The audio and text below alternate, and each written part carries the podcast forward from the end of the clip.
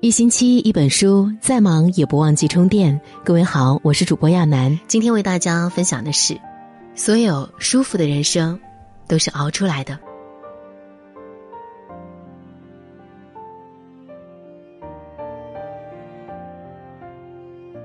人到中年，半生已过，从同一个起跑线出发，到了中年，差距逐渐拉大。有人先发制人，事业有成。也有人缓缓而行，落于人后。但正如林语堂所说：“捧着一把茶壶，把人生煎熬到最本质的精髓。”中年不是终点，只是终点。好的人生也需要在时间里慢煮细熬才有滋味。没有谁会一路风光无限，也没有谁会一直失意潦倒。只要熬得住，最坏的结果不过是大器晚成。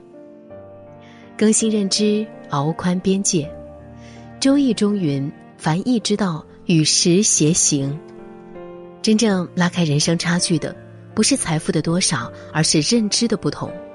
若一直固步自封、刚愎自用，只能原地踏步。如果能不断自我反省、修正认知，就会看到更多可能。唐朝时，尉迟恭因曾多次救过李世民，便自负其功，高傲不可一世。他本以为李世民继位便会给他高官做，结果却是迟迟不被委以重任。他跑去问李世民为何如此待他，李世民回答道：“你没听过飞鸟尽，良弓藏吗？人不要总活在过去里，要往前走。如今你如此居高自傲，得罪那么多官员，我怎敢重用你呢？”尉迟恭听后幡然醒悟。身为臣子，他不该目中无人、妄自尊大。自此，他就像变了个人，在战场上奋勇杀敌，在朝堂上尽心尽力，在生活中约束行为。六十岁那一年，他再一次挂帅出征，一举打败高句丽，立下赫赫战功。后来，李世民念其功德，将其画像陈列于凌烟阁之中，成为大名鼎鼎的凌烟阁二十四功臣之一。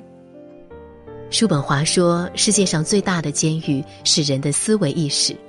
认知低的人就像在山脚下看世界，目之所及不过山石花草，难免狂妄自大；认知高的人则是在山巅处观红尘，极目远眺是会当凌绝顶，于是胸中纳百川。许多人很容易被自己的固有认知牢牢禁锢，作茧自缚，裹足不前。”突破认知局限，打破思维惯性，是实现个人跃迁和提升自身维度的最好方法。思维决定格局，格局决定结局。唯有不断更新自我认识，开拓眼界，才能熬宽人生的边界。积累经验，熬浓资本。荷花开满池塘需要三十天，但开满半池的时间却不是十五天，而是第二十九天。这就是著名的荷花定律。荷花想要开满堂，需要不断积蓄力量；人想要一鸣惊人，也需要前期的自我沉淀。你看到很多人的人生像是开了外挂，那是他们在默默无闻后的厚积薄发。明朝那些事儿的作者石月，在作品爆火之前，只是个默默无闻的公务员。很多人羡慕他出名简单、赚钱容易，殊不知这背后是他十余年的积累。上学时，其他同学玩游戏、谈恋爱，他却将业余时间都交给了文学、历史。上班后，其他同事闲聊八卦、打麻将、泡吧，他却用下班的时间在电脑前奋笔疾书。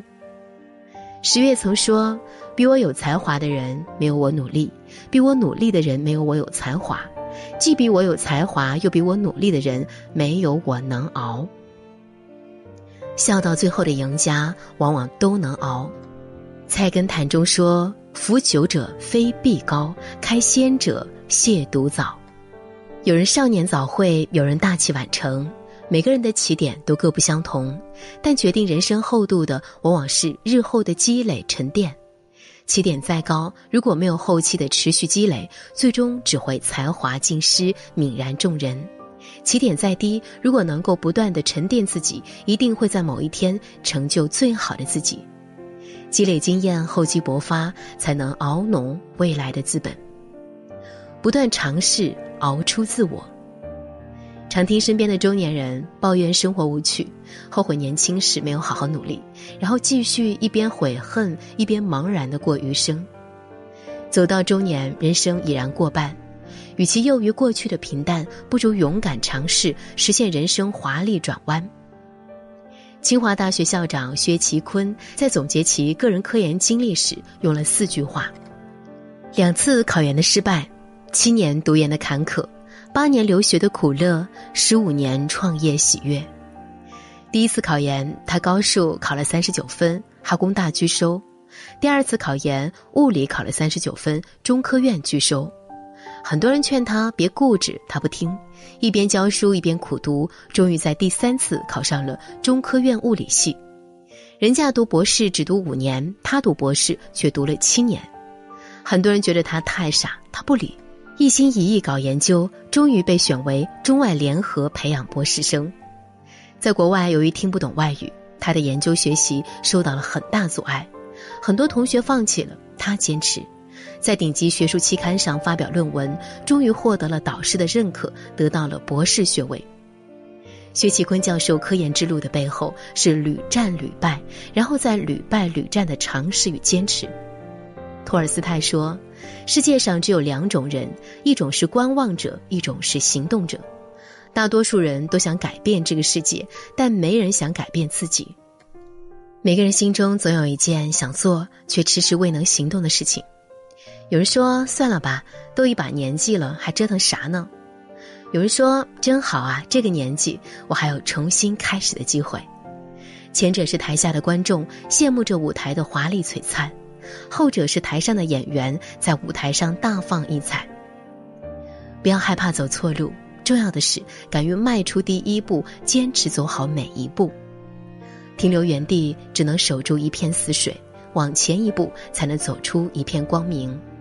敢于尝试，不言放弃，才能熬出真正的自我。掌控节奏，熬过难关。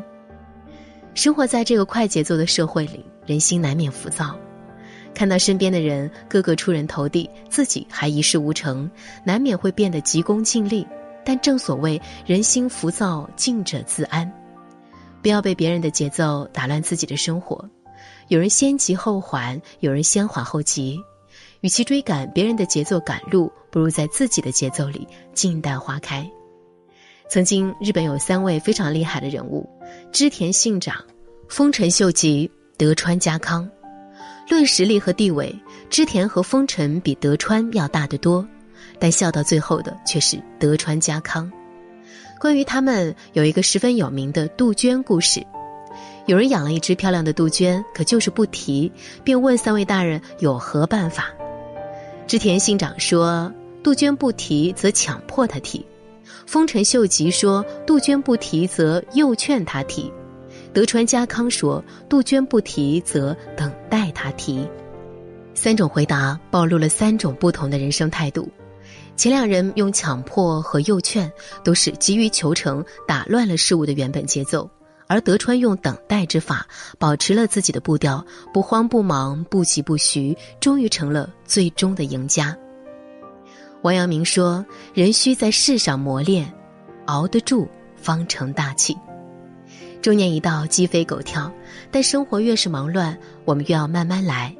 正如木心所说：“款款独行，才不致轻易。”静下来，沉住气。按照自己的节奏，以自己的方式找到人生的终极归宿，掌控节奏，稳步前行，才能熬过眼前的难关。主动出击，熬赢人生。曾国藩曾说：“凡办大事，以实为主，以财为辅。凡成大事，人谋居半，天谋居半。要办一件事儿，靠的是见识和才能；但要做成一件事，机遇必不可少。”弱者错过机会，强者把握机会，而智者主动创造机会。唐代有个人叫马周，出身贫寒，父母双亡。二十多岁时，马周辞掉乡村学校助教的工作，离开家乡到长安谋生路。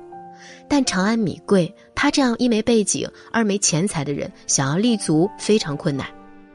马周却没有慌，他投奔到了玄武门守将长河门下。默默地包揽了替长河写奏折的工作。别人写折子都是敷衍了事，马周却是一丝不苟。二十多封奏折，封封鞭辟入里，终于引起了唐太宗的注意。唐太宗知道长河身为武将，不可能会有如此见解，通过询问他人，便知道了马周这个人。后来，唐太宗召见马周几次闲谈，马周都把握住了机会，得到了太宗的认可。自此，他便一路扶摇直上，最终官至宰相，留名青史。该隐藏时，暗自缄默，低调隐忍；该显露时，创造机会，主动出击。这就是马周的成功之道。《易经》有云：“君子藏其于身，待时而动，方能无往而不利。”锋芒毕露之人很容易成为众矢之的，让机会白白错过；身自缄默之人，其实都是在暗中蛰伏，谋定而后动。真正有大智慧的人，从不轻易显摆自己的才能，而是出其不意，剑走偏锋，创造机会，乘风而上，才能熬赢最好的人生。好的人生都是熬出来的。评书艺术家单田芳回顾自己的一生时，将三十万字的自传浓缩成一个字：熬。人生浮浮沉沉，生活起起落落，无论身在什么样的年龄，面对什么样的困难，唯一的解决办法就是熬。熬是一种生活态度，更是一种人生智慧。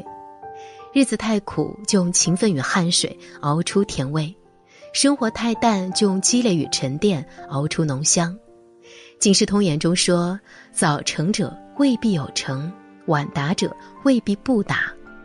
不可以年少而自恃，不可以年老而自弃。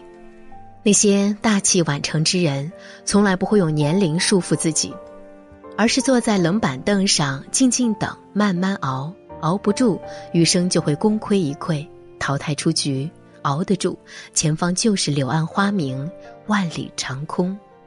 共勉。”